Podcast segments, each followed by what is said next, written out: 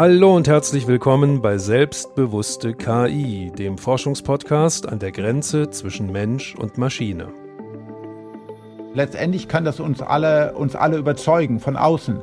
Aber innen drin fühlt es sich wie nichts an. Es fühlt sich genauso an wie meine Waschmaschine, nämlich nach nichts. Mein Name ist Carsten Wendland. Ich bin Forscher am Karlsruher Institut für Technologie und gehe Fragen nach, wie Technik, die gerade erst noch erforscht wird, morgen vielleicht schon unseren Alltag prägen könnte. Kann künstliche Intelligenz ein Bewusstsein entwickeln? Wie könnte das überhaupt funktionieren und was würde das für uns bedeuten? Mein heutiger Gast zu dieser spannenden Frage ist Neurowissenschaftler und Autor und Co-Autor von über 300 wissenschaftlichen Publikationen. Er stammt aus Kansas City in den USA, hat einige seiner Studienjahre in Deutschland verbracht und in Tübingen am Max-Planck-Institut für biologische Kybernetik promoviert. Zurück in den USA arbeitete er zu künstlicher Intelligenz unter anderem am MIT in Boston und am California Institute of Technology. Weltweit gilt er als Experte für die neuronalen Zusammenhänge des Bewusstseins. Seit vielen Jahren ist er Chefwissenschaftler am Allen-Institut für Gehirnforschung in Seattle. Er weiß, wie wichtig Bewegung für unser Gehirn ist und klettert als passionierter Sportler auf sehr hohe Berge. Er ist im Rudersport aktiv, er ist Langstreckenläufer und er lebt angeblich auf einer kleinen Insel. In seinem letzten. Nicht nur angeblich, ich lebe auf einer Insel. okay. Da, da sind wir sehr gespannt, was das für eine Insel ist und wie das zu dem Langstreckenlauf zusammenpasst. Läufst du da immer außen rum? Ich meine, die Insel ist 20 Quadratkilometer, also ganz so klein ist sie nicht. Okay. Ja, ich laufe auch hier auf der Insel. Ja, wunderbar. Also, in seinem letzten Buch geht es um das Gefühl des Lebens an sich, The Feeling of Life Itself. Das klingt sehr romantisch, aber viel weniger romantisch ist das folgende Zitat, denn er sagt, wir sollten möglicherweise unser Gehirn aufrüsten, um mit der künstlichen Intelligenz mithalten zu können. Schön, dass wir heute miteinander sprechen können. Herzlich willkommen in die USA, Christoph Koch. Dankeschön, lieber Carsten. Ja, Christoph, du bist nun 8240 Kilometer von Tübingen entfernt. Wie kommst du in Seattle ohne die schwäbische Küche zurecht? Ich bin in der Zwischenzeit, seit 20 Jahren bin ich Vegetarier, äh, kann also viele äh, Gerichte nicht mehr essen, die ich in Tübingen äh, sehr genossen habe. Man, man passt sich halt an den Umständen an. Gibt es denn Restaurants, die nochmal an die alte Heimat erinnern? Äh, ja, es gibt ja ein paar deutsche Restaurants, obwohl deutsche Küche nicht so populär wie französische, italienische. Hier auf den Inseln gibt es primär nur äh, amerikanische und französische Küchen und die sind jetzt momentan weiterhin äh, sehr restriktiv wegen der Covid-Krise. Ja, okay. Ja, Christoph, du beschäftigst dich nun schon ein ganzes Forscherleben lang ähm, mit dem menschlichen Gehirn, mit Kognition, mit menschlicher und auch mit künstlicher Intelligenz und auch mit der für uns spannenden Frage nach dem Bewusstsein. Dieses Bewusstsein, auf Englisch Consciousness, was ist das eigentlich genau aus eurer Sicht? Aus meiner Sicht ist Bewusstsein ein jegliche, eine jegliche Empfindung. Experience, sagt man auf Englisch. Any, any experience ich höre jetzt eine, eine, Stimme in meinem Kopf von mir selbst oder von dir, das ist, äh, das ist eine Empfindung. Ich kann mich erinnern äh, an mein Abendessen gestern Abend. Ich habe Schmerz, ich bin wütend, ich bin traurig über den Zustand der Welt. Das sind alles verschiedene Empfindungen. Und wie kommen die Empfindungen in, in den Kopf? Das ist die große Frage, die sich die, die Menschheit, also Philosophen und Wissenschaftler, ähm, seit mehr als 2300 Jahren äh, äh, immer wieder fragen, wie kommen die äh, Gefühle in den Kopf? Denn wenn ich mir die Fundamentalgesetze der Physik anschaue, Quantenmechanik und Relativitätstheorie, oder auch wenn ich mir das periodische, äh, die, äh, die, die Elemente, die chemischen Elemente anschaue, wenn ich mir meine Gene anschaue, nirgends dort scheint Empfindung zu sein. Aber ich wache jeden Morgen auf und das Erste, was ich fühle, ich fühle irgendwas. Ich wache auf, ich komme von nichts vom Tiefschlaf ist nichts, ich bin nicht da für mich selbst und plötzlich bin ich da. Plötzlich höre ich den Alarm oder mein Hund, der sich neben mich bewegt oder oder das ähm, oder das Licht. Äh, ich sehe äh, die Morgenröte und und das ist die Frage. Das ist wirklich das Herz dieses ähm, das äh, ähm, Leib-Seele-Problem. Was ist da die, der, ähm, wie sagt man auf Deutsch? What's the relationship? Was ist der, die, die, der, und das Verhältnis zwischen auf der einen Seite mein, Organ, äh, mein Gehirn, das ist das, das ist das Organ, das meine Empfindungen produziert und die Empfindungen. In was für einem Verhältnis stehen die? Und in diesem Verhältnis gibt es noch eine Lücke, die wir bisher alle noch nicht erklären können. Das ist das große Geheimnis. Wie bist du denn auf das Bewusstsein als Forschungsgegenstand gekommen und warum bist du daran hängen geblieben? Also streckenweise war das Thema Bewusstsein ja auch in der Wissenschaft ein bisschen verrufen, galt auch als Karrierekiller. Da wird man auch schon mal kollegial gewarnt. Also lass das mal lieber mit dem Bewusstsein, wenn das noch was mit einer unbefristeten Stelle werden soll. Ja. Äh, das hat sich etwas abgemildert, aber in den 80er Jahren hat das bei dir ja alles sehr gut geklappt. Also du bist da unbeschadet durchgekommen und auch mit deinen Ansätzen, über die wir gleich noch äh, intensiver sprechen werden, sehr erfolgreich geworden. Wie war das damals bei dir?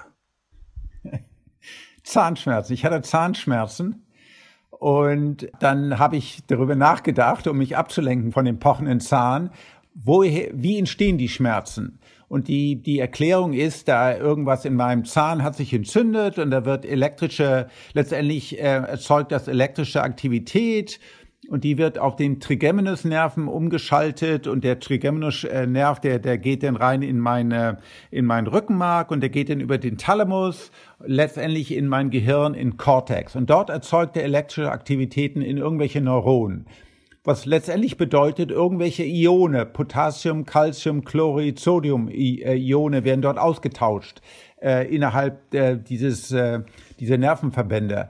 Aber was ist der Schritt? Wieso soll irgendeine physikalische Aktivität in meinem Gehirn zu irgendeinem Empfindung fühlen?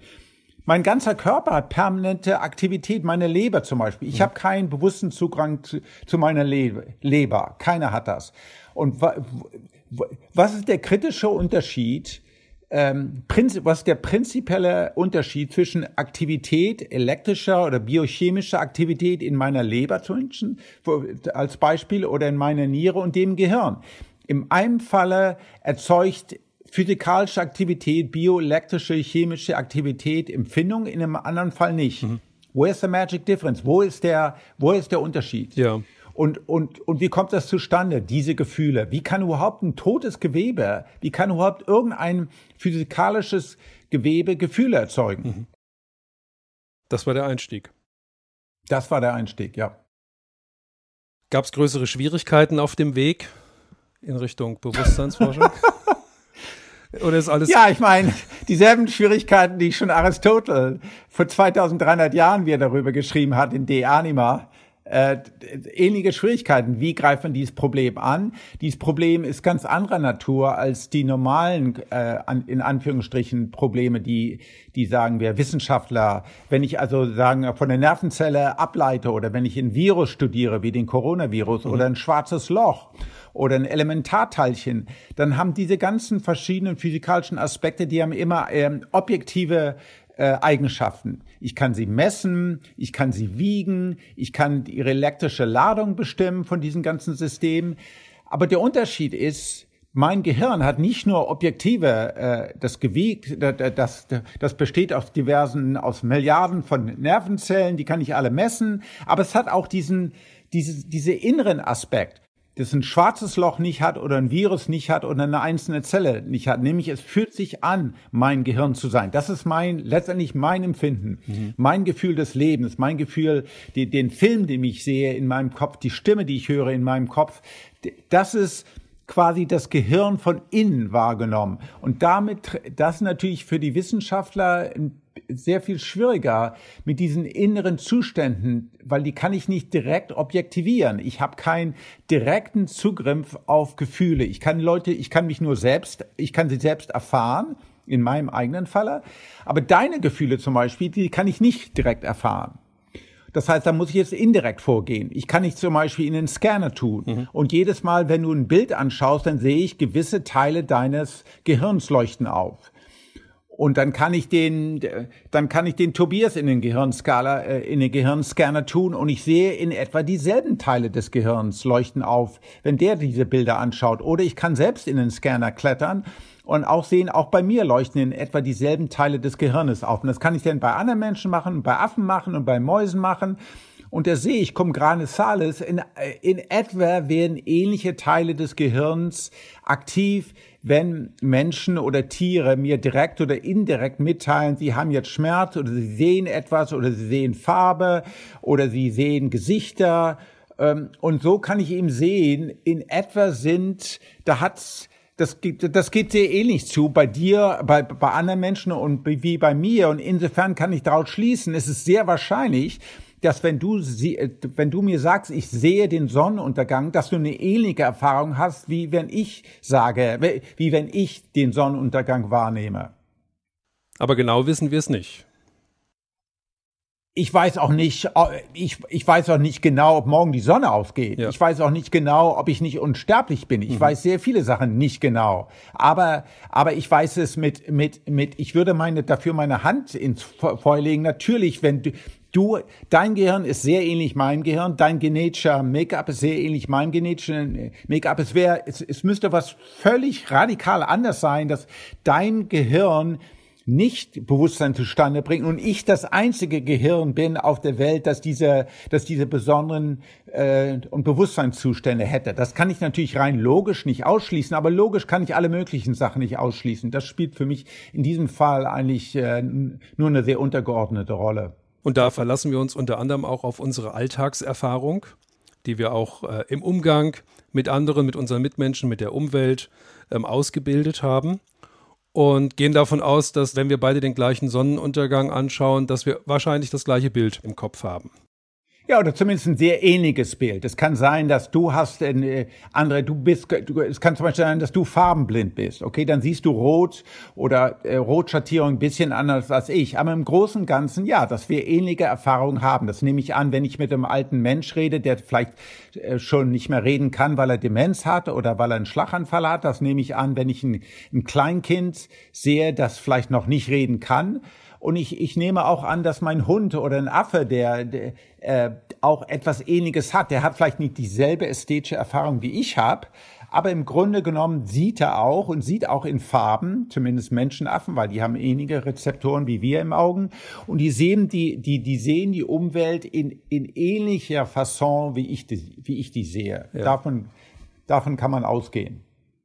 Das ist ja ein spannender Aspekt insofern, weil es ja auch die Position gibt, dass es die Farben da draußen überhaupt nicht gibt. Also dass die Farben erst in unserem Kopf entstehen. Und wenn wir jetzt eine schöne rote Rose betrachten beispielsweise, die genau genommen außerhalb von uns überhaupt nicht rot ist, sondern vielleicht in irgendwelchen Grautönen, das spielt dann auch keine Rolle, sondern das Rot entsteht in uns. Was hast du dazu für eine Position? Ja, das, äh, das stimmt. Die, äh, das Rot, die, die, die, ähm die Rose hat gewisse ähm, Eigenschaften, Oberflächeneigenschaften in Abhängigkeit der, und des Spektrums. Das, das, das hängt also von der einfallenden äh, Sonne oder künstlichen Belichtung ab. Und die Farbe Rot ist ein Produkt meines Gehirnes. Aber die Farbe Rot ist genauso ein Produkt deines Gehirnes oder das Produkt eines Affengehirnes, weil in, zumindest im visuellen Kortex unterscheiden sich mein Gehirn und dein Gehirn und das Gehirn vom Menschenaffen nicht, nicht nicht in irgendwelcher besonderen Art und Weise. Das heißt, wir alle erzeugen Rot in unserem, in unserem Gehirn. Und jetzt ist das Gehirn für uns ja in irgendeiner Form, sagen wir mal, transparent. Also wir können selbst unserem Gehirn ja nicht beim Denken zuschauen. Wir brauchen dann Hilfsmittel, wie beispielsweise den Scanner, der uns zeigt, wo im Gehirn gerade etwas passiert. Und die große Frage ist ja dann auch, wo an dieser Stelle ähm, das Bewusstsein zu suchen ist. Und da gibt es ja verschiedene Erklärungsmodelle. Eins ist, dass unser Bewusstsein nur in Anführungszeichen ein Resultat ist, eine Konsequenz unseres inneren Selbstmodells, also des Modells, das wir von uns selbst über die Zeit unseres Wachstums konstruiert haben und dann kommt konsequenterweise irgendwann eine Ich-Empfindung dabei heraus. Das ist so ein Ansatz. Ein anderer Ansatz sagt, Bewusstsein steckt eigentlich in allem, was überhaupt existiert. Und jetzt sucht ihr in eurer Forschung ja das Bewusstsein nun ganz klar im menschlichen Gehirn und jetzt nicht im Darm oder im Universum oder in einem Ätherkörper, der den physischen Körper durchdringt, sondern ihr schaut in den Kopf rein. Wieso sucht ihr das Bewusstsein im Gehirn und wie geht ihr dabei vor? Wir suchen es im Gehirn, weil wir über die, in den letzten 300 Jahren oder 400 Jahren gelernt haben, dass es eine sehr äh, wie sagt man, nahe äh, Verbindung gibt zwischen dem Gehirn und Bewusstsein. Anders als bis zum 16., 17. Jahrhundert oder anders als in meisten anderen Kulturen, wo das äh, Bewusstsein immer mit dem Herzen verbunden ist. Wir sagen ja heute auch noch, ich liebe dich von ganzem Herzen. Aber wir wissen, man kann zum Beispiel eine Herztransplantation haben und man liebt weiterhin den anderen Partner, äh, obwohl man nicht mehr dasselbe Herz jetzt mehr hat, weil man hat das Herz von einem Donor. Äh, das heißt, wir, wir lieben nicht mit dem Herzen, sondern wir lieben mit dem Kopf, mit Teilen des Kopfes, mit dem Hypothalamus, mit dem, mit dem Frontallappen des Neokortex. Wir wissen aus klinischer Erfahrung, 200 Jahren klinischer Erfahrung, wenn ich ein Loch im Kopf habe, kann sein, dass mir gewisse Dinge fehlen. Ich kann zum Beispiel nicht mehr sehen, obwohl nichts mit meinen Augen, äh, obwohl meine Augen in Ordnung ist. Aber wenn, wenn das Loch im Kopf, äh, sagen wir, den visuellen Kortex zerstört hat, die Sehzentrum, die dafür verantwortlich ist, dass ich bewusst sehe, dann habe ich die Erfahrung des Sehens nicht mehr, obwohl manche anderen Teile des Gehirnes noch in der Lage sind, visuelle äh, Informationen zu verarbeiten und damit zu sagen meine Hand oder meinen Körper oder meine Beine zu steuern, obwohl ich Christoph das nicht mehr sehe, weil diese Teile des Gehirns zerstört worden sind. Und, und insofern wissen wir, es gibt eine sehr nahe Assoziation zwischen bestimmten Aspekten, zwischen bestimmten Arealen in meinem Gehirn und verschiedene Klassen von Empfindungen. Es gibt manches Teil meines Gehirns, das verantwortlich für das Sehen von Gesichtern zum Beispiel. Und wenn ich, die, wenn ich diesen Teil verliere, sagen wir durch einen Schlaganfall, dann bin ich, auf Englisch nennt man das face blind. Ich kann keine Gesichter mehr sehen. Ich sehe noch das Auge und den Mund und die Haut, aber ich kann es nicht mehr zusammen, zusammenbinden in das Gefühl eines, eines Gesichtes. Oder wenn ich einen Schlaganfall in anderen Teilen habe, kann ich, sagen wir, nicht mehr hören oder ich habe kein Gefühl mehr, eine Person zu sein. Ich, ich, ich, ähm, ich bin depersonalisiert. Und insofern wissen wir, es gibt da sehr nahe Verbindung zwischen diesen Arealen und gewissen Aspekten des Bewusstseins. Und wie unterscheidet ihr Bewusstsein von Selbstbewusstsein? Was macht diesen Unterschied aus? Selbstbewusstsein, also ich persönlich studiere Selbstbewusstsein nicht, äh, weil ich äh, auch, auch sehr viel mit, mit, mit, äh, mit Tieren arbeite und in Tieren vor allen Dingen in Tieren, sagen wir wie, wie, wie Mäusen oder Ratten, ist es nicht klar, in, inwiefern die ein Gefühl haben, das sagen wir ein Erwachsener wie du oder ich es habe. Ich weiß, ich bin Christoph und ich weiß, irgendwann werde ich sterben und ich bin, ich habe Gedächtnisse, die gehen Jahrzehnte in die, in die, in die Vergangenheit etc. Ich habe also ein, ein Ich-Gefühl. Im Kleinkind ist es sehr unklar, ob ein halbjähriger, ob ein Kleinkind das, oder sagen wir ein, ein wochenaltes Baby irgendeine Art von Ich-Bewusstsein haben. Tieren ist es vielleicht eher die größeren Tiere, Menschenaffen haben Bewusstsein, aber sehr unklar, ob zum Beispiel, wie gesagt, Mäuse im Bewusstsein, äh, Ich-Bewusstsein haben. Aber das Ich-Bewusstsein wird sowieso radikal überbewertet. Zumindest in unserer Kultur. Wenn ich draußen bin, zum Beispiel, ähm, während einer, während einer, wie sagt man, gefährlichen Kletterei, wenn ich auf einer Big Wall bin, okay, mhm. muss ich mich völlig auf die Außenwelt konzentrieren. Ich bin hyper, hyperbewusst kleine Veränderungen in dem Granit, in dem ich jetzt gerade hochklettere, okay? Die, in, während man klettern, ist das Ich völlig erloschen. Ich, I have no worries about myself. Ich denke nicht mehr über meine, über den Streit mit meiner Frau oder dass ich da die Steuererklärung ausfüllen muss oder dass ich nächste Woche den Vortrag hagen muss. All das ist, ist völlig verblasst. Man kann in gewissen Arten von, von Meditation, wenn man bestimmte Arten von, von Drogen nimmt, wie 5-MeO-DMT, die äh, The Toad, sagt man auf Englisch, oder The God Molecule, wird das Ich-Bewusstsein völlig verschwinden. Man wird völlig äh, äh, egoless, man wird völlig, man hat kein äh, Gefühl der Zeit mehr, aber man ist hoch, hoch bewusst. Das heißt, die, die, dieses, dieses Ego-Bewusstsein, das Ich-Bewusstsein ist natürlich da, vor allen Dingen bei, bei, bei Erwachsenen, vor allen Dingen bei mehr intellektuellen Leuten, die sich ständig über sich selbst Gedanken machen, ob das nun zur, ob das nun äh, besonders Glücksempfinden ist, ist äh, sei dahingestellt, ist aber, glaube ich, überschätzt in unserer Kultur, die Wichtigkeit des Ichs. Man kann auch bewusst sein, völlig ohne Ich-Erfahrung. Ja, okay. ja, ich muss ein bisschen lachen. Das hat ja auch viel mit Eitelkeit zu tun, gerade in der Wissenschaft. Ja, ja. And I think we, we, we just overemphasize the ego. It's all about the ego. Und wenn man natürlich, äh, sagen wir, Buddhist ist, dann ist man sowieso, dann, die glauben ja, dass das Ego eine, eine große Illusion ist. Und in, im gewissen Sinne ist es auch äh, etwas wie eine Illusion. Äh, wie gesagt, wenn ich auch ganz normal im Leben operiere und einkaufe oder, oder in, in, sagen wir, eine Diskussion haben, wie du und ich das haben, ist mein Ich relativ zurückgedrängt und das Ich-Gefühl, weil das Ich-Gefühl, wenn ich natürlich alleine bin, dann denke ich vielleicht nach, ach, was ich hätte sagen sollen und warum habe ich nicht dies getan, etc.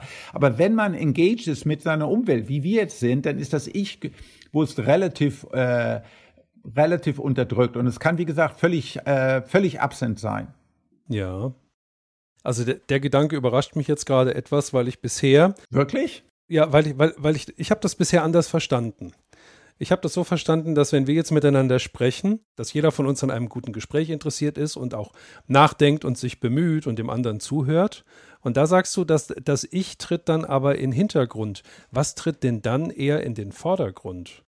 Was macht uns aus, wenn wir gerade miteinander im Dialog sind? alle möglichen automatisch unbewussten Prozesse. Ich habe zum Beispiel keine Ahnung, wie ich grammatikalische, etwa korrekte Sätze produziere, vor allem auf Deutschen. Das bei mir, wo ich sehr wenig äh, momentan, ich rede ja seit Jahren mit keinem mehr Deutsch. Irgendwo in meinem Gehirn findet das statt. Ich habe irgendeinen Gedanken und plötzlich kommen diese Worte aus meinem Mund. Okay, der Christoph, der Christoph sitzt nicht da und sagt, okay, das ist, was du jetzt sagen willst auf Englisch und jetzt übersetzen wir das mal auf Deutsch und hier ist das Verb und hier ist das richtig konjugiert und dann schickt er das nach draußen. Ich habe eine Idee und plötzlich, plötzlich sprich, äh, spreche ich, okay? Und die Ebene des Bewusstseins ist eine, ist eine, sagen wir, nicht die höchste Ebene in der Informationsverarbeitung ähm, Hierarchie in meinem Kopf, aber irgendwie eine mittlere Ebene und hat, hat nicht Zugriff zu den unteren Schemen, oder den unteren Verarbeitungsstufen, wer sagt nun, you know, wer berechnet die korrekten, äh, grammatikalischen korrekten Satz und hat vielleicht auch nicht ähm, äh, Zugriff zu den höchsten Teilen meiner Informationsverarbeitung in meinem Gehirn, nämlich was will ich jetzt, äh, was will ich jetzt sagen? Gedanken zum Beispiel ist eine gute Frage. Da streiten sich die Leute seit Jahrzehnten schon drum, Psychologen. Habe ich direkten Zugriff zu Gedanken oder, oder habe ich nur Erfahrung von Gedanken in Form von Sehen und Hören? Sehen, ich, ich stelle mir alle möglichen Sachen vor, wenn ich, wenn ich, wenn ich irgendeinen Gedanken habe und ich höre. Entweder ich höre meine eigene Stimme in meinem Kopf oder ich höre die Stimme von anderen Leuten in meinem Kopf, natürlich als Stille, als unvoiced, ähm, unvoiced äh, Speech. Und insofern ist es fraglich, inwiefern ich, Christoph, mein Ego, direkten, Zug, direkten bewussten Zugang zu Gedanken hat. Ich zweifle es eher an. Was wir erfahren, sind eher Reflexionen von Gedanken auf, auf sensorische, äh, in sensorischen Teilen unseres, äh, unseres Gehirns, sagen, wie gesagt, in der Form von Bildern und in der Form von inneren Dialog. Und das Ich, was ich mit dem Ich meine, äh, ist das Wissen, dass es existiert ein, ein Christoph und er hat gewisse Eigenschaften und er hat gewisse Eitelkeiten und und äh, und der der hat natürlich Desire, wie sagt man, äh, der möchte irgendwas, ähm, aber der, viele von diesen Dingen beeinflussen mich natürlich wiederum unbewusst, aber es kann eben in Zuständen sein, wie jetzt zum Beispiel, wo ich eigentlich keinen Gedanken an mein, mein, mein Ich verschwende, weil ich, weil ich sagen wird, vielleicht keine Zeit habe, wenn ich zum Beispiel klettere und ich, ich, ich, ich kann mir schlicht nicht leisten, über mich selbst zu denken, wenn ich da an der Wand hänge und ganz andere ja. Probleme habe. Oder wenn ich in einem Wettrennen bin oder wenn ich mir, eine, wenn, wenn ich mir einen spannenden Film anscha äh, anschaue oder in der Meditation oder unter gewissen Drogen. Unter diesen ganzen Umständen kann das Ich völlig ausfallen. So dass es überhaupt kein Ich mehr gibt in Extremfallen oder zum Beispiel im Isolationstank. Also wenn man in, die, in, in diese Badewanne geht und die sich äh, abdunkelt und dann schwebt man in dem Salzwasser und irgendwann geht alles weg. Irgendwann geht die völlige Umwelt weg. Man hört nichts mehr, man sieht nichts mehr. Man, man, man verliert das Zeitgefühl. Das Ich geht auch weg, aber man ist noch, man ist irgendetwas suspendiert irgendwie in der in einem, in einem unendlichen Raum, da ist noch Bewusstsein, aber das Ich-Bewusstsein ist, ist überhaupt nicht mehr vorhanden. Diese Salzwasser-Badewannen. Ja, Flotation Tanks ja, genau. nennt man die hier. Floating Tanks, die gibt es bei uns auch. Und ähm, das ist tatsächlich sehr angenehm, kostet ungefähr 50 Euro für eine Dreiviertelstunde. Und man hat die Möglichkeit, ja, was zu tun. Sich selbst zu verlieren ja. oder sich selbst loszulassen. Das Ego mal freizulassen. Und das kann man. Ja. Ja, genau. Okay. Und dann ist das Eck, dann hat man sein, sein, sein Ich verloren irgendwie ja. für eine gewisse Zeit. Ja. Für eine Zeitlos. Das Wichtige ist, das kommt sehr oft gemeinsam mit, mit dem Verlust des Gefühls des, der Zeit. Das ist sehr oft kommt das, äh, kommt das, tritt das zusammen auf. Verlust des Selbst und Verlust des Gefühls, dass die Zeit fließt. Und meistens wird das als sehr beglückend empfunden. Das ist, glaube ich, ein Grund, warum, warum Klettern auf, auf großen äh, Wänden, äh, dass es so, wie sagt man, addictive ist. Ja. Because it makes you happy, it makes you content. You don't think about yourself. You're happy, you're in the here, you're in the now, you're off the world.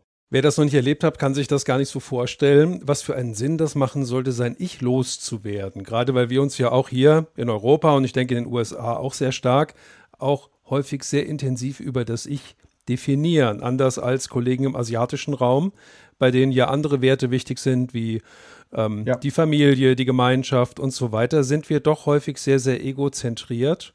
Und das ist jetzt auch die Brücke zu unseren künstlichen Intelligenzen, denn die Frage ist, kann denn in denen, seien es jetzt Roboter oder seien es ähm, KI-Systeme, die eher vernetzt und versteckt in Anführungszeichen sind, kann denn in denen auch irgendeine Form von Bewusstsein, was wir ja eben gerade loswerden wollten, über Meditation und so weiter, reinkommen?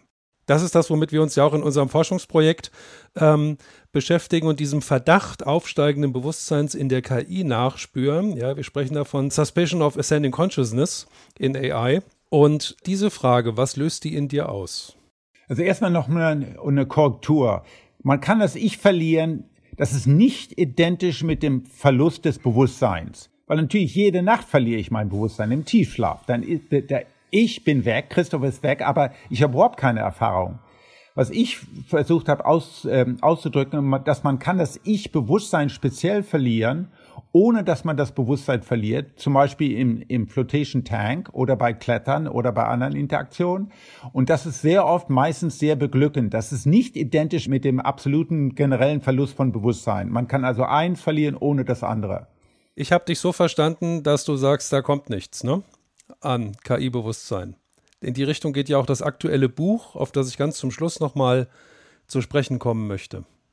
Also A sollte man unterscheiden, vor allem für die breite Öffentlichkeit, ja. künstliche Intelligenz von künstlichem Bewusstsein. Im Prinzip, ob das nun gehen kann oder nicht, ist eine zweite Frage. Im Prinzip sind das hm. zwei völlig verschiedene Fragen. Und man kann sich zumindest konzeptuell vorstellen, eine super künstliche Intelligenz, viel intelligenter als wir, aber die sich fühlt sich genauso viel an wie meine Spülmaschine, nämlich nichts. Weil das sind verschiedene Sachen, Intelligenz und Verhalten. Ja. Lass uns jetzt mal etwas stärker in die Richtung künstliche Intelligenz schauen. Wir haben ja in jeder unserer Podcast-Folgen einen Fragesteller, der sich mit speziellen Fragen an unseren Gast wendet. Heute ist es Ralf Otte, ein Kollege aus Ulm, der sich KI und Bewusstsein aus einer Ingenieursperspektive annähert und der die erste Frage für dich vorbereitet hat. Lieber Herr Koch, mein Name ist Ralf Otte. Ich arbeite als Ingenieur auf dem Gebiet der künstlichen Intelligenz, bin auf der Suche nach Möglichkeiten, Bewusstsein auf Maschinen zu implementieren, weil wir das in vielen Anwendungsfeldern draußen in der Industrie brauchen. Sie sind ein herausragender Experte auf dem Gebiet der KI, auf dem Gebiet der Hirnforschung. Ich habe daher drei Fragen an Sie. Frage Nummer eins, Herr Koch. Glauben Sie, dass phänomenologisches Bewusstsein eines Menschen irreduzibel ist? Oder dass man es eines Tages auf neuronale Prozesse zurückführen wird können? Wo und wie denken Sie, entsteht bei der Abarbeitung alter neuronalen Prozesse im Kopf das Bewusstsein? Wo genau entsteht beispielsweise rein physikalisch das Fühlen von Schmerz? Glauben Sie, dass wir eines Tages dann eine mathematische Formel haben, die Schmerzen fühlt. Letztendlich ist das Bewusstsein das Produkt unseres Gehirns. Unser Gehirn ist ein physikalisches Objekt, wie jedes andere physikalische Objekt im, in, in diesem Universum. Es ist das komplex, das komplizierteste aller uns bis jetzt bekannten physikalischen Objekte, ist aber ein physikalisches Objekt, das auch allen physikalischen, allen naturgesetzlichen äh, Gegebenheiten ge gehorchen muss. Insofern kann man, wird man irgendwann auch Bewusstsein, das Teil des Universums ist, naturwissenschaftlich erklären äh, erklären können. Das ist mein, das ist mein Glaube und ich habe keine Evidenzen, dass dieser These widersprechen. Okay. Wenn wir jetzt mal stärker in Richtung künstliche Intelligenz schauen und die Frage, wie man mit digitalen Systemen äh, Bewusstsein vielleicht ja, herstellen, herbeilocken, bewirken kann. Ähm, zu dem Thema hast du ja gemeinsam mit dem Kollegen Tononi aus Italien einen Ansatz entwickelt zu ja, technisch entstehende Bewusstsein. Ihr nennt das Integrated Information Theory. Und dabei taucht ein Problem auf, das ihr als Bindungsproblem beschreibt. Könntest du uns dieses Bindungsproblem und vielleicht auch Lösungsansätze dazu am Beispiel des autonomen Fahrzeugs erklären? Well, so also integrated info. So this is going to be difficult to say in German. okay. So we really have to step back to understand. Lassen Sie mich das einmal kurz auf Englisch erklären und ihr übersetzt es dann bitte für eure Hörer ins Deutsche. Wir müssen wirklich einen Schritt zurückgehen und die Theorie verstehen, bevor wir zum Bindungsproblem kommen können. Also, die integrierte Informationstheorie ist eine Theorie über Zusammenhänge, über Kausalitäten. Und sie sagt, dass jeder physikalische Mechanismus, wie etwa ein Bündel von Transistoren oder ein Bündel von Neuronen oder irgendetwas anderes im Universum, ob es gewachsen oder entwickelt ist oder auch nicht, ob künstlich oder natürlich, einen Einfluss hat eine kausale Kraft über andere Dinge. Es kann elektrisch anziehend, Gravitationskraft oder mechanische Kraft auf andere Dinge haben. Also Aber es hat auch Kraftauswirkungen auf sich selbst. Uh, Mit anderen Worten, jedes System kann sein eigenes Schicksal selbst bestimmen. Leibniz sagte, dass es mit der Möglichkeit seiner Zukunft schwanger ist. Es hat kausale Kraftauswirkungen auf sich selbst. Mein Gehirn bestimmt bis zu einem gewissen Grad, was als nächstes in meinem Gehirn passiert. Und diese Theorie sagt letztlich, Bewusstsein ist genau das, eine kausale Kraft. Es ist eine kausale Kraft, die jedes System über sich selbst hat. Die Fähigkeit der Vergangenheit des Systems, meinen gegenwärtigen Zustand zu bestimmen und die Fähigkeit, meinen gegenwärtigen Zustand meines Gehirns, den nächsten Zustand zu bestimmen. Und ein Computer hat natürlich, Sie erwähnten den Tesla, im Prinzip die gleiche kausale Kraft. Das ist es, worum es beim Bewusstsein geht. Bewusstsein ist also im Wesentlichen etwas sehr Grundlegendes, das in das Gewebe des Universums eingewoben ist. Im Prinzip kann fast jedes System verschiedene Mengen an kausaler Kraft haben. Ja, ich kann in unterschiedlichem Ausmaße bewusst sein. Und die Theorie misst genau dies auf präzise mathematische Weise, und zwar mit einer Zahl namens Phi also dem griechischen Buchstaben Phi. Diese Zahl kann Null sein, was bedeutet, dass das System streng genommen nicht für sich selbst existiert. So etwa wie wenn ich im Tiefschlaf bin. Dann existiere ich nicht für mich selbst. Ist Phi 0, ist es komplett reduzierbar. Je größer nun diese Zahl Phi ist, und sie wird nicht in Bits gemessen, sondern ist eine Zahl, eine reine Zahl, je größer diese Zahl Phi ist, desto bewusster ist das System. Mithilfe dieser Theorie wurde auch ein Weg gefunden, Patienten zu untersuchen und zu messen, die im Wachkoma sind oder Patienten, die betäubt oder gelähmt sind aber vielleicht eben nicht vollständig betäubt, weil sie möglicherweise eine gewisse Immunität gegen bestimmte Arten von Anästhetika haben. So, und jetzt können wir also fragen, inwieweit Computer, insbesondere digitale Computer, diese immanente kausale Kraft haben können. Und dann müssen wir wirklich unterscheiden zwischen dem Simulieren von Dingen und der physischen Fähigkeit. Lass mich hierzu ein Beispiel geben. Ich habe eine, eine Freundin, die ist Astrophysiker und die hat ein Programm geschrieben, ein digitales Programm, das löst äh, Einsteins äh, Gleichung, zehn Gleichungen für allgemeine Relativität. Okay? Und die gibt jetzt ein die Daten für das, äh, die, die Zentralmasse in unserer Galaxie, die wiegt in etwa 100 Millionen Sonnen. Und dann kann sie sehen, indem sie ganz einfach die Einsteinsche allgemeine Relativitätstheorie äh, äh, implementiert in ihren, in ihren, in, in, in dem, in dem Computerprogramm, sieht man, dass diese Zentralmasse so mächtig ist, dass das ganze Raum-Zeit-Kontinuum wird verzerrt außerhalb dieser, dieses, äh, dieser Masse und nichts kann von der Oberfläche dieses Sterns, nichts ist sichtbar, ein sogenanntes schwarzes Loch. Okay?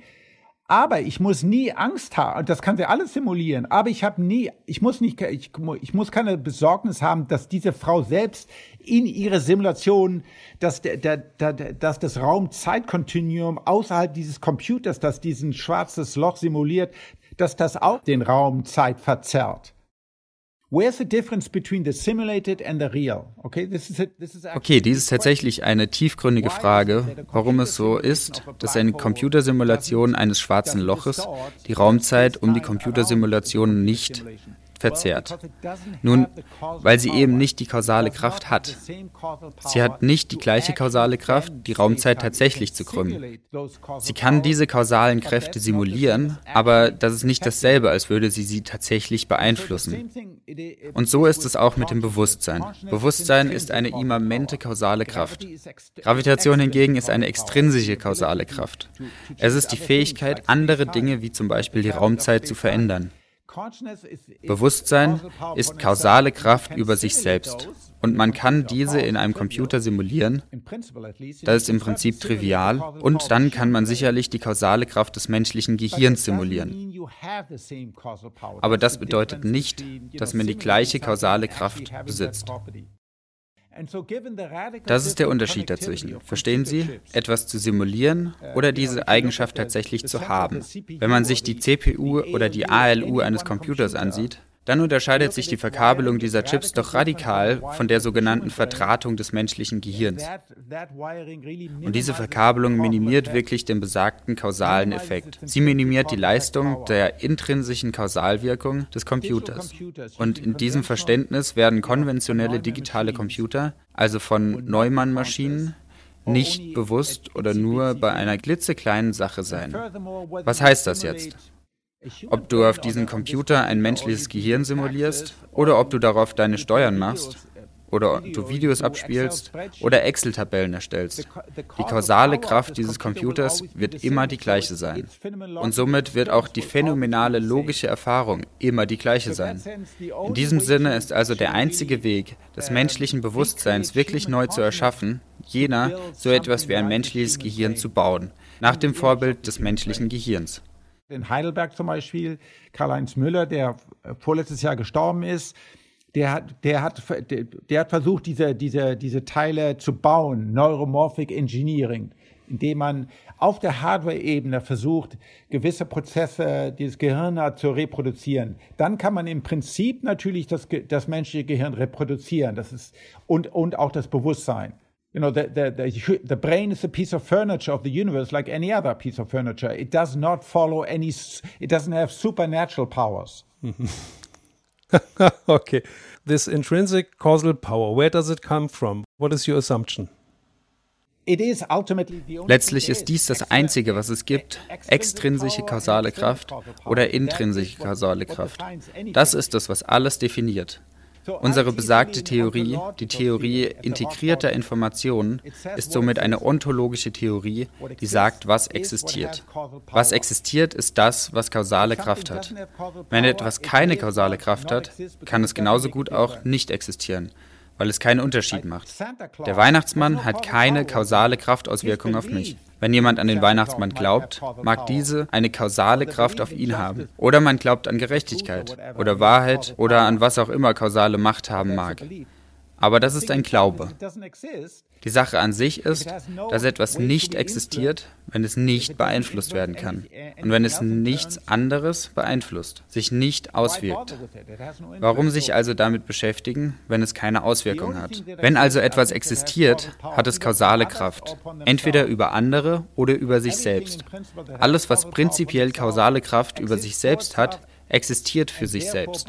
Und deshalb ist es nach der Theorie per Definition bewusst versuchen wir das jetzt mal auf Bewusstsein in der Maschine zu übertragen. Wir spüren ja Ansätzen nach, ähm, Bewusstsein in der Maschine irgendwie hervorzubringen. Und das führt auch zu der Frage, was kann denn die KI überhaupt und wo stößt sie an ihre Grenzen? Hierzu haben wir noch eine zweite Frage von Ralf Otte. Ist die künstliche Intelligenz nur komplizierte Mathematik? Oder geht sie Ihrer Meinung nach darüber hinaus? Glauben Sie, dass die PSSH-Hypothese von Simon Newell ausreicht, eines Tages auch Bewusstsein mittels physikalischer Symbolmanipulation zu beschreiben oder sogar zu erzeugen? Nein, es kann nicht durch pure Manipulation erzeugt werden. Es hat nichts mit Computation, das hat nichts mit Symbolmanipulation zu tun. Es hat letztendlich mit, ich weiß nicht, wie das auf Deutsch heißt, äh, mit Causal Power zu tun. Bewusstsein ist kein cleverer Programmierer-Hack. Es ist kein cleverer Algorithmus. Es ist nicht so, dass, wenn man den richtigen Algorithmus hätte, huch, plötzlich ist dieses Ding bewusst. Nein, man muss es in das Ding einbauen. Es geht überhaupt nicht um Symbolmanipulation. Es ist eine rein physische Angelegenheit. Würdest du denn sagen, dass das Bewusstsein etwas Eigenständiges ist? In dem Maße, als mein Gehirn ist ein, ist ein physikalisches Objekt und dieses physikalische Objekt konstituiert mein Bewusstsein. Mein Bewusstsein ist was anderes als das Objekt, das das Bewusstsein äh, erzeugt in diesem Sinne. Zum Beispiel in meinem Gehirn ist es dunkel. Okay, ich sehe, ich sehe aber hier, ich sehe, ich sehe Licht, ich sehe Schatten, ich sehe meinen Hund, ich sehe die Bäume, ich sehe die Umwelt. Okay, in meinem Gehirn ich kann dir es versichern. Es ist dunkel darin in meinem Gehirn, gibt es keine Lichter. Mein Gehirn unterscheidet sich grundlegend von meinem bewussten Erleben des Gehirns. Nun stehen Gehirn und mein Bewusstsein in enger Beziehung zueinander. Aber es sind grundlegend andere Dinge, obwohl sie diese Dualität hervorbringen. Und so kann es durchaus sein, dass viele physikalische Objekte im Universum, insbesondere komplexe physikalische Objekte, diesen dualen Aspekt aufweisen. Sie haben eine äußere Oberfläche, die man als Wissenschaftler oder als externer Beobachter sehen kann, und sie haben diese innere Sicht. Es fühlt sich an wie etwas. Ein einfaches Objekt mag sich sehr einfach anfühlen, wie fast gar nichts, und ein komplexes Objekt wie ein menschliches Gehirn mag sich nach sehr viel anfühlen. Ich habe eine Leserzuschrift bekommen von einem Ingenieur, der tatsächlich gefragt hat, wie es denn sein kann, dass er helles Licht sehen kann, obwohl es im Kopf doch dunkel ist. Ja. Das ist wirklich das, das, das wie sagt man, the beating heart des, of the, of the mind-body-problem. Genau das. Klar gibt es bestimmte physikalische Eigenschaften meines Gehirns, aber sie unterscheiden sich sehr von dem, was ich erlebe. Ich erlebe Licht und Ton, Freude und Glück. Nun ja, mein Gehirn ist nicht glücklich, mein Gehirn ist nur ein Haufen Glibber. Aber ich bin glücklich oder traurig oder deprimiert. Das ist der Herzschlag des Geist-Körper-Problems. Und dies greift nun wieder auf die Evolution zurück. Das Gehirn ist ein Produkt der natürlichen Auslese. Mit diesen speziellen Zuständen die gut oder schlecht für unser Überleben sind, einschließlich glücklich oder auch deprimiert zu sein. Die natürliche Evolution hat das Gehirn so geformt, durch jene, die jeweils überlebt haben, dass es bestimmte Verhaltensweisen hat. Und wir leben in einem Universum, in dem bestimmte Schaltkreise, eine bestimmte Art der Vertratung im Gehirn sind, mit einer bestimmten Art von bewussten Erfahrungen verbunden sind. Da ist es doch ganz interessant, dass Bewusstsein wahrscheinlich nicht direkt zu diesem Zweck entstanden ist. Und das ist auch eine interessante Frage für die KI. Was ist der Vorteil davon, Bewusstsein zu haben? Könntest du dir vorstellen, ein Zombie zu sein? Ein Zombie ist ein philosophisches Gedankenexperiment. Jemand wie du und ich, der exakt dasselbe sagt, der exakt dasselbe tut, der aber nichts fühlt. Der Zombie. Der Zombie ist so wie ein, wie ein Hollywood-Zombie. Der fühlt überhaupt nichts. Der muss nicht Menschenfleisch äh, essen wollen, okay, das ist Hollywood, sondern der ist genau das, was wir auch, was alle anderen auch essen, aber der hat überhaupt keine Gefühl. Der hat kein Gefühl des Hungers oder des Durstes oder der Freude. Der hat aber alles Verhalten. Ja, manchmal, manchmal findet man diese Leute im mittleren Management. ja. Erstaunlich, nicht? Ja, ja. Und ja, ja. Der, das Dilemma dieser, dieser philosophischen Zombie ist, kann ich zeigen, ob irgendein Aspekt, den ein solcher Zombie nicht hätte, der sein äh, äh, Überleben irgendwie beeinflussen würde. Und das, diese Frage ist nicht sehr einfach zu beantworten. Es mag sein, dass Consciousness evolved als, eine, als nicht direkt, it wasn't directly selected for in der Evolution, sondern indirekt. Okay. Wir haben hierzu noch eine dritte Frage an dich von Ralf Otte. Stellen Sie sich eine blinde Hirnforscherin vor, die ihr eigenes Gehirn mit EEG, FMRT, CT und vielen mehr untersucht. Eines Tages weiß diese blinde Hirnforscherin alles über ihren visuellen Kortex, alles über die physiologischen Prozesse und das Sehen, was man in der dritten Person überhaupt über das Sehen wissen kann. Kann diese Forscherin ab diesem Tag dann sehen? Nein. A, wir haben das empirisch. Es gibt einen Bericht von, äh, zusammen mit Oliver Sack, norwegischer Knut, Knut Olsen ist er, glaube ich. Nee, ich kann mich an den Namen nicht mehr erinnern. Ein ähm, Gehirnforscher, der, ähm, der sieht keine Farben, weil der hat eine, eine Mutation, der, der hat überhaupt keine äh, Zäpfchen in seiner, in seiner Retina. Der hat nur äh, Rods mit ganz dicker Brille und sieht keine Farben. Aber er weiß extrem viel. Er weiß natürlich nicht, weil wir selbst wissen, äh, ich meine, heute wissen wir nicht alle letzten Schritte, alle letzten Verästelungen, wie nun genau das, das Gehirn, das, das Farbsehen entsteht. Aber das hilft ihm nicht, in keiner Art und Weise Farben zu sehen all das Wissen, wie andere Menschen Farben sehen, all das Wissen über das Spektrum und all das Wissen über verschiedene Tiere, die verschiedene Arten von Farben sehen, es ist reines abstraktes Wissen. Das hilft nicht mir zu sehen. Das ist ein fundamentaler anderer äh, Aspekt. Das eine ist irgendwelches abstrakte Wissen, das andere ist eine direkte eine, eine Empfindung. Das sind ganz völlig andere Dinge. Also meine Antwort ist nein dieser, das ist ein bekanntes Gedankenexperiment. Die, die Frauen heißen Mary und, und äh, die, die Antwort ist nein, Mary wird nie erfahren, was Farbsehen ist. Obwohl sie genau beschreiben könnte, wie verschiedene, im Prinzip zumindest, wie verschiedene Menschen sich verhalten würden unter verschiedenen Umständen und was sie sagen würden, wie ihre Farberfahrung äh, wäre. Aber das heißt nicht, dass sie selbst Farberfahrung hat. Wie könnte denn jetzt ein Weg hin zu einem künstlichen Bewusstsein aussehen? Indem man in dem Maße, in dem wir wirklich versuchen, die Struktur des Gehirns nachzubauen, nicht zu simulieren, weil das hat keinen Zweck. Mit Simulation kommt man nie ans, an, an das Bewusstsein ran, sondern die tatsächlich nachzubauen aus, äh, aus Silikon oder aus, aus irgendwelchen Kupferdrähten. Ähm, äh, in dem Maße, in dem man sogenanntes Neuromorphic Engineering benutzt, also äh, Schaltpläne hat, die dieselbe Vernestung hat, äh, dieselbe Netzwerkverschaltung hat wie das menschliche Gehirn. Aber das muss physikalisch entstehen. Man muss das also bauen quasi. Man kann es nicht simulieren auf einem digitalen Computer. Ich glaube, das ist, das ist jetzt ein ganz wichtiger Punkt. Die, die Simulation auf einem Digitalcomputer, die ja eine Imitation wäre, Korrekt.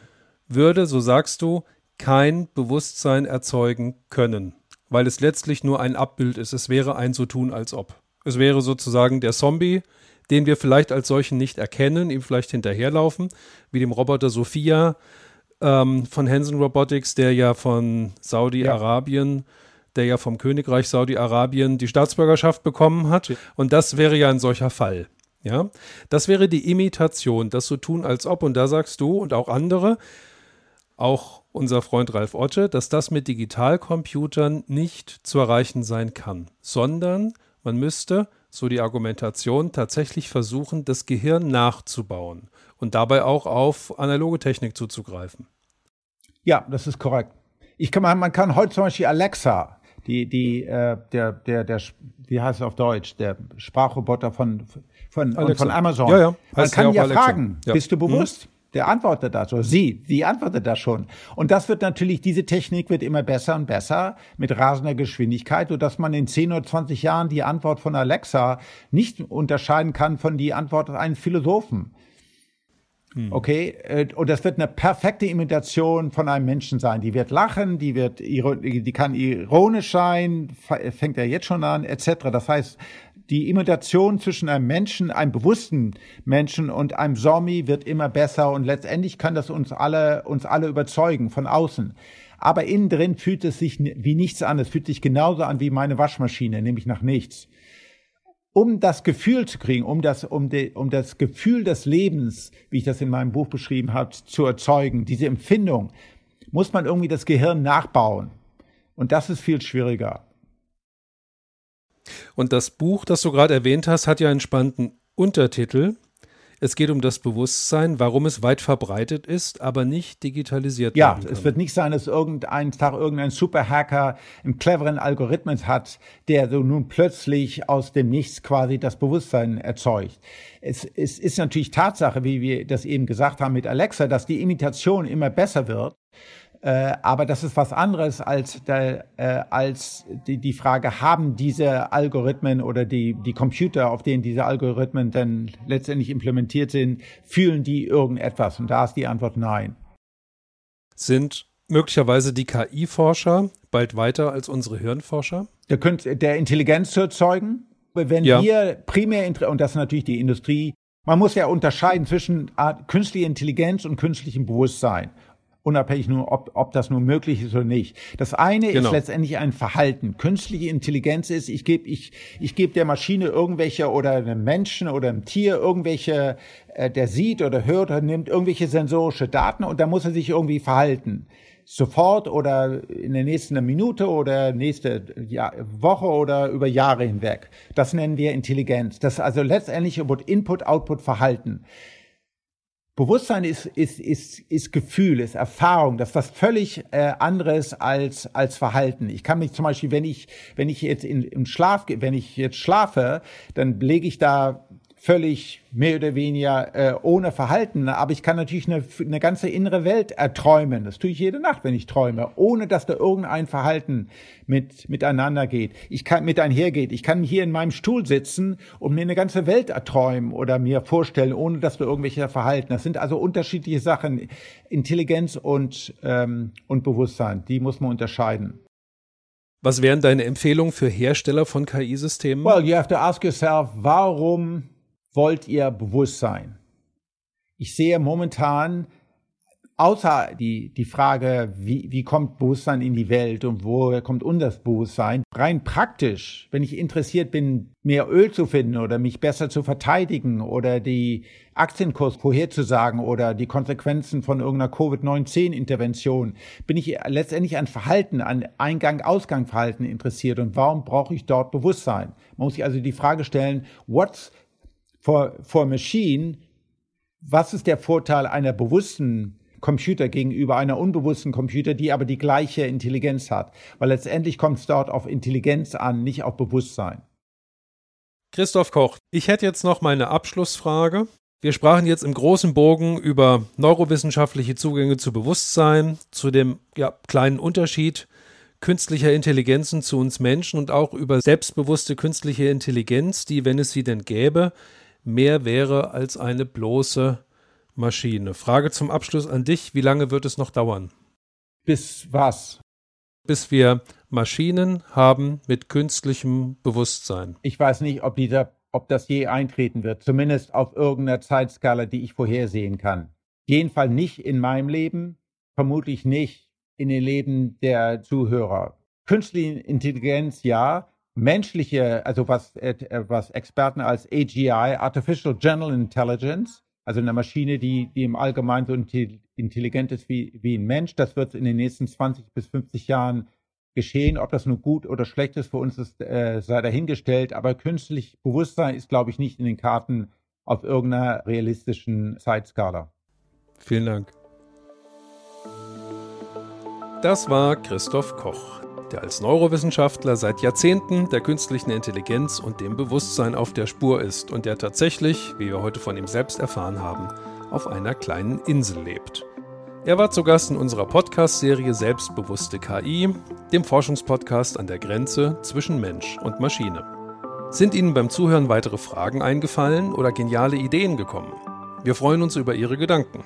Lassen Sie uns daran teilhaben und eine Nachricht über unsere Projektwebsite zukommen, die Sie im Internet unter www.ki-ch.de ki-bewusstsein.de finden. Oder schreiben und folgen Sie uns auf Twitter. Dort finden Sie unser Projekt unter dem gleichen Namen KI Bewusstsein. In der nächsten Folge sprechen wir mit Antonio Keller. Er ist Ingenieur, ein implementierungsstarker Robotiker mit internationalem Renommee und er ist seit vielen Jahren Experte für künstliche Intelligenz und Bewusstsein in Palermo. Redaktion, Aufnahmeleitung und Produktion dieser Folge lagen in den guten Händen von Tobias Windmüller. Synchronsprecher war Konstantin Kleefut. Ich freue mich, wenn es Ihnen gefallen hat und wenn auch diese Folge für Sie ein Beitrag dazu war, KI-Bewusstsein etwas mehr zu entmystifizieren. Bleiben Sie gesund, hoffnungsvoll und gestaltungsstark. Das war Ihr und Euer Carsten Wendland. Bis bald.